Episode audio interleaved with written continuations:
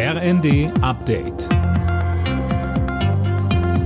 Stündlich neu. Auf den Punkt informiert. Ich bin André Glatzel. Guten Tag. Der Tankrabatt wird im Wesentlichen an die Kunden weitergegeben. Das zeigen Berechnungen des IFO-Instituts.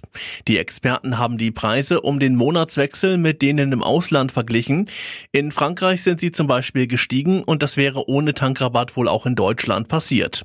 Trotzdem hält IFO-Präsident Fußt den Tankrabatt für nicht sinnvoll. Er komme Menschen mit höherem Einkommen und höheren Spritausgaben zugute und setze die falschen Anreize. Russland hat seine Gaslieferungen durch die Nord Stream Pipeline um 40 Prozent reduziert. Nach Angaben von Gazprom kann statt der üblichen 167 Millionen Kubikmeter nur noch eine Durchleitung von 100 Millionen Kubikmetern Gas am Tag sichergestellt werden. Grund dafür seien fehlende Ersatzteile.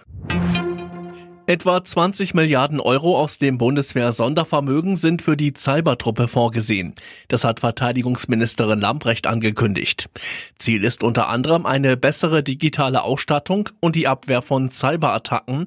Gerade dafür müssen gute Hacker für die Truppe engagiert werden, so Lambrecht. Das wird nochmal unsere Anstrengung erfordern, dass wir dafür sorgen, dass wir als guter Arbeitgeber, als verlässlicher Arbeitgeber wahrgenommen werden, bei dem ich eine Bandbreite habe, wie es wahrscheinlich kein anderer Arbeitgeber anbieten kann, mich zu entwickeln und so Menschen dann auch gewinnen, zu uns zu kommen und bei uns zu bleiben. Die Fußballnationalelf bestreitet heute ihr viertes Spiel in der Nations League innerhalb von zehn Tagen. Gegner ist erneut Italien.